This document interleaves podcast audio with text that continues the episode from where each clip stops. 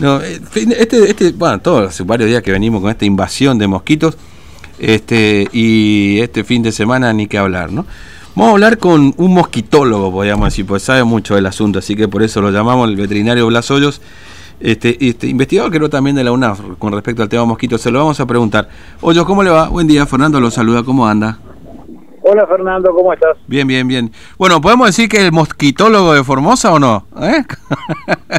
Con la investigación que hacen los mosquitos. no, no, lo que, no sé si mosquitólogo es el título. Claro, no, ya sé. He terminado un doctorado en, descripción de la zona de mosquitos de Formosa, lo que mm. se acerca bastante, digamos, a la definición que hace. bueno, muy bien. Bueno, la pregunta es sencilla y seguramente se lo habrán hecho ya este, círculos familiares, amigos y demás. ¿Qué pasa que tenemos tanto mosquito dando vuelta y de tanta variedad de especies aquí dando vuelta? Bueno, básicamente lo que debemos lo que debemos tener en cuenta en primer lugar es que Formosa viene de una prolongada sequía mm. y que de golpe ha habido un, unas lluvias bastante importantes en los últimos tiempos. Eso dispara la producción de mosquitos, la reactivación de los mosquitos que mm. están en estado de huevo, de hipobiosis, digamos, esperando el momento oportuno. Y que los mosquitos tienen una forma de desarrollo de vida muy particular, mm. eh, López, porque eh, eh, tienen un, primer periodo juvenil, que es mm. una etapa donde de vida acuática, y una etapa de adultos de vida aeroterrestre. Necesitan indefectiblemente de agua para poder desarrollarse. Por eso se marca este contraste que vos decís, de una época casi con cero mosquitos a una época en la cual eh, hay una explosión de mosquitos, ¿no? Mm. Este, ahora, eh, eh, ¿hay, más especies dando vuelta, digamos? Es decir, ¿hay, varias tipificaciones de mosquito o esta invasión que tenemos básicamente del mosquito tradicional que circula por acá? Bueno, tenemos el Aedes, no sé qué otra este, circulación más habrá, pero porque dice la gente, no, hay de todo tipo de color, están los chiquititos dando vuelta también, es decir, ¿hay más mosquitos y, de distintas este, especies también dando vuelta? Bueno, en Formosa nosotros hemos llevado en el último trabajo que hicimos, que hice de tesis, la descripción de variedades de mosquitos de 73 que originalmente había mm. a 88. Hemos descubierto 25 mm. nuevas citas de mm. especies de mosquitos que antes no estaban registradas. Esto no significa que sean nuevas en Formosa, sino que simplemente nunca se las describió. Claro. Pero a eso hay que agregar también mosquitos, mosquitos eh, que son foráneos, digamos. Mm. El, el, más claro ejemplo es el Aedes aegypti, que desde el 87-88 llegó a Formosa, antes no existía. Y después puede haber otras variedades también.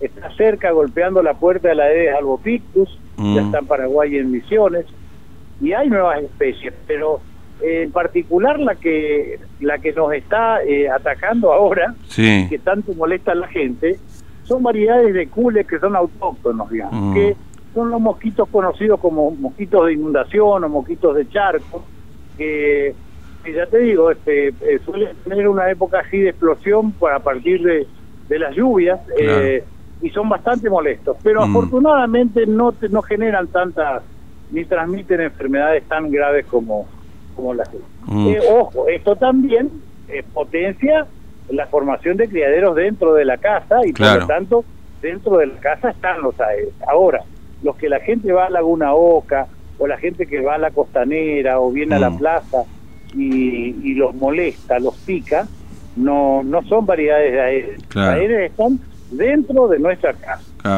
Viven con nosotros en la cocina, en el mm. baño, en el living, en, en, el, en el cobertizo, ahí en el quincho, ahí están el aedes. El aedes no sale de la casa. Claro, claro. Los que están ahora eh, molestando eh, mucho son los de variedad Culex, mm. que te decían, no generan, no transmiten enfermedades eh, significativamente, sino básicamente, pero sí generan procesos así tipo anafilácticos o de tipo de, de, ¿cómo te diría? Una reacción alérgica y son bastante dolorosas las picaduras. Mm. Ahora, ¿esto, esto eh, va a tender a bajar, digamos, esta invasión a partir de que se estabilice más o menos el clima? ¿O, vamos a tener que convivir casi todo el verano con esta situación, digamos? ¿Qué, se conoce de, cómo se comporta este mosquito después de esta sequía, lógicamente, que tuvimos, no?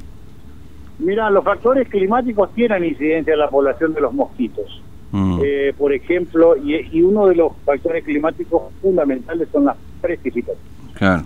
Las precipitaciones potencian la, la, la multiplicación de criaderos y por lo tanto facilitan y potencian también la producción o la proliferación de las poblaciones de curícidos, mosquitos. Mm. Así que bueno, si sigue lloviendo vamos a tener eh, alguna molestia más. Claro, Si no se maneja en base al régimen de lluvia, claro, sí. es muy bien. En ese sentido, Pero, son- pero digamos, la explosión, la explosión básicamente, o lo que nosotros vemos, esta invasión, tiene que ver básicamente con este proceso de sequía que hemos atravesado, digamos, ¿no? Esto hizo que se concentre es un más. contraste que, que se dio porque realmente hay eh, lo- los huevos están en estado latente o de hipobiosis. Mm. En el caso de la Aedes, un huevo puede sobrevivir más de un año Ah, eh, sin alimentarse ni nada, encapsulado. Y con, con un par de gotas de agua se reactiva y, y eclosiona. Ah, ¿no es claro, claro, Así que sí, te sí, sí. imaginas, están los huevos hace mucho tiempo eh, en, en hipobiosis y de golpe aparece esta lluvia generosa que por otra Mm. parte hacía falta Sí, sí, sin eh, para la producción y todo eso, para el agua, el consumo y todo eso. Pero también genera como efecto colateral esa proliferación Mm. grande de mosquitos. Y, y da la sensación de que uno, no sé, tiene que espiral, que repelente, y parece que no los para nada estos mosquitos, ¿no? no están bastante, están con hambre, parece los mosquitos. No, estos mosquitos responden más o menos al- manejo Sí. eh, tradicional. Mm, Lo que sí es, es, es- es o sea, el uso de repelentes, Mm. ropas claras, este, eh, hay, hay sustancias aromáticas que sirven, mm, aceites de, esencia de citronela que se colocan en determinados lugares. Se recomienda uso, eh, también el- el- en las casas sería bueno tener plantas aromáticas como lavanda ah, y otras que propician o que repelen, digamos, a los mosquitos. Eso es bueno, ayuda. Nada termina de ser definitivo, ¿no? Pero Claro. todo ayuda y coayuda. claro. El- eh, yo te diría que Formosa, con el tema de deberíamos avanzar mucho en lo que es la programación y las recomendaciones que tiene que haber en materia de construcción. Mm, Nuestras casas en Formosa deben ser con ventanales amplios, aireadas. No se recomienda el uso de, de pinturas oscuras, mm, porque las pinturas oscuras es donde mejor favorecen al, al, al hábitat para el mosquito. Eh, ventanales amplios, telas mosqueras eh, y paredes claras, blancas en lo posible. Claro. Este, eh, por ejemplo, fumigar la casa hogareña, de, de manera hogareña, sirve, si permitrina creo que es un, un líquido que se usa también, ¿eso puede llegar a funcionar también como elemento eh, de prevención, digamos? El, sí, sí, sí, pero eh, hay que tener en cuenta las etapas del mosquito. Hay Mm. etapas en que, en la etapa de huevo, por ejemplo, ninguna acción, inclusive esto de la fumigación aeroespacial, Sí. no, no afecta, está contraindicado inclusive. Mm, Eh, pero bueno, acá lo hacen por un efecto más bien político, psicológico, sí. más que nada, pero eh, en la fumigación aeroespacial solamente puede atacar ocasionalmente a algún adulto que ande volando en ese momento Claro. pero los huevos, las larvas, eh, son absolutamente inmunes a, la- a este Mm. tipo de, de, de medidas. Claro. Es decir, que e- esta fumigación que se hace con las camionetas y demás es una cuestión más psicológica que, que real, digamos, que, que, que, que- en definitiva tenga un efecto. Porque la gente dice, ¿no? ¿Y por qué no- salen a fumigar? Está lleno de mosquitos, hay una invasión. Y en realidad, como usted dice, digamos, no, no, no, no por ahí no termina por afectar a un adulto ahí, pero digamos, no es que impacta demasiado eh, en, la, en la cantidad de mosquitos en definitiva. Está contraindicado, lo que Mm. voy a decir más. En otros lugares está contraindicado. Mire usted. ¿Hay algún horario? ¿La mañana? Vos favoreces Sí. la crianza del mosquito porque con la fumigación aeroespacial, Mm, básicamente lo que hace es primero contaminación ambiental, en baja medida, pero contaminación ambiental así. La gente tiene cerradas sus casas, o sea, la aire está dentro de la casa. mm, muy poco aéreos podés encontrar fuera de la ca- del perímetro de la casa. En segundo lugar, eh, este tipo de piretroides que se utilizan impregnan mucho las telas, las telas de araña, de arácnidos, que Mm. son los principales depredadores del mos- de las mosquitos y de sus larvas. claro. O sea, mata más depredadores o controladores biológicos que mosquitos en realidad. Mm, entiendo.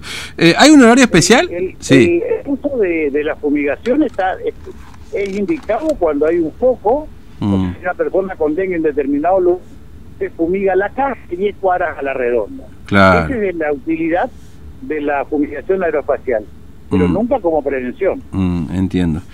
Eh, y, y hay un horario, la mañana temprano, a la nochecita, a la noche? Eh, Digamos, ¿en qué horario habitualmente se pueden, atacan esto? esto? Depende de la especie. El, Mm. el Aedes aegypti pica durante, eh, eso hay que tener en cuenta durante el día, Sí, porque se adaptó por una cuestión evolutiva a, la- a lo largo de los últimos mm, 100.000 años de cohabitación con el hombre, con el Homo sapiens, acostumbrado a, a, a tener su mayor pico de actividad durante el día. Con picos en el crepúsculo, o sea, al atardecer y al amanecer, básicamente. Después la mayoría, todos los mosquitos tienen un horario de actividad mm, hay otras variedades de, de Culex y de otros más que actúan en determinado horario, a veces también durante el día, al atardecer, pero eso ya depende de qué variedad de mosquitos estemos hablando, y son Claro. 3.200 aproximadamente, Sí. así que podemos estar un rato largo. seguramente. Todo- te- te- hay para todo el día, digamos. Vamos a resumirlo así. Bueno, este, Hoyos, le agradezco mucho su tiempo, muy amable. Gracias por contarnos esto. ¿eh? No, al contrario, el agradecido soy. Muchas, luego. muy amable, hasta luego. Bueno, hola, soy yo veterinario, además ha investigado mucho el tema de mosquitos, este tiene eh, documentación, en, eh, eh, informes y trabajos que ha realizado justamente identificando las distintas especies. Hasta acá identificados ocho- 88 especies de mosquitos, por si nos faltaba algo también. Así que lo que queda en síntesis es que este no hay mucho por hacer con los mosquitos, hay que soportarlo y bueno, meterle espiral, lo que sea, pero es esta sequía que hemos atravesado que potenció este, la, cuando llegaron las primeras lluvias la, aparición de los mosquitos. ¿no? Bueno, son las 11.56 y tengo un montón de mensajes. Eh, bueno, voy a tratar de cumplir con ustedes mientras tanto. ¿eh? Buen día, Fernando. No se sabe si hay bono para la asignación. No, no hay bono para la asignación por el momento. Y de hecho sí, en realidad sí para los que cobran tarjeta alimentar. Porque los que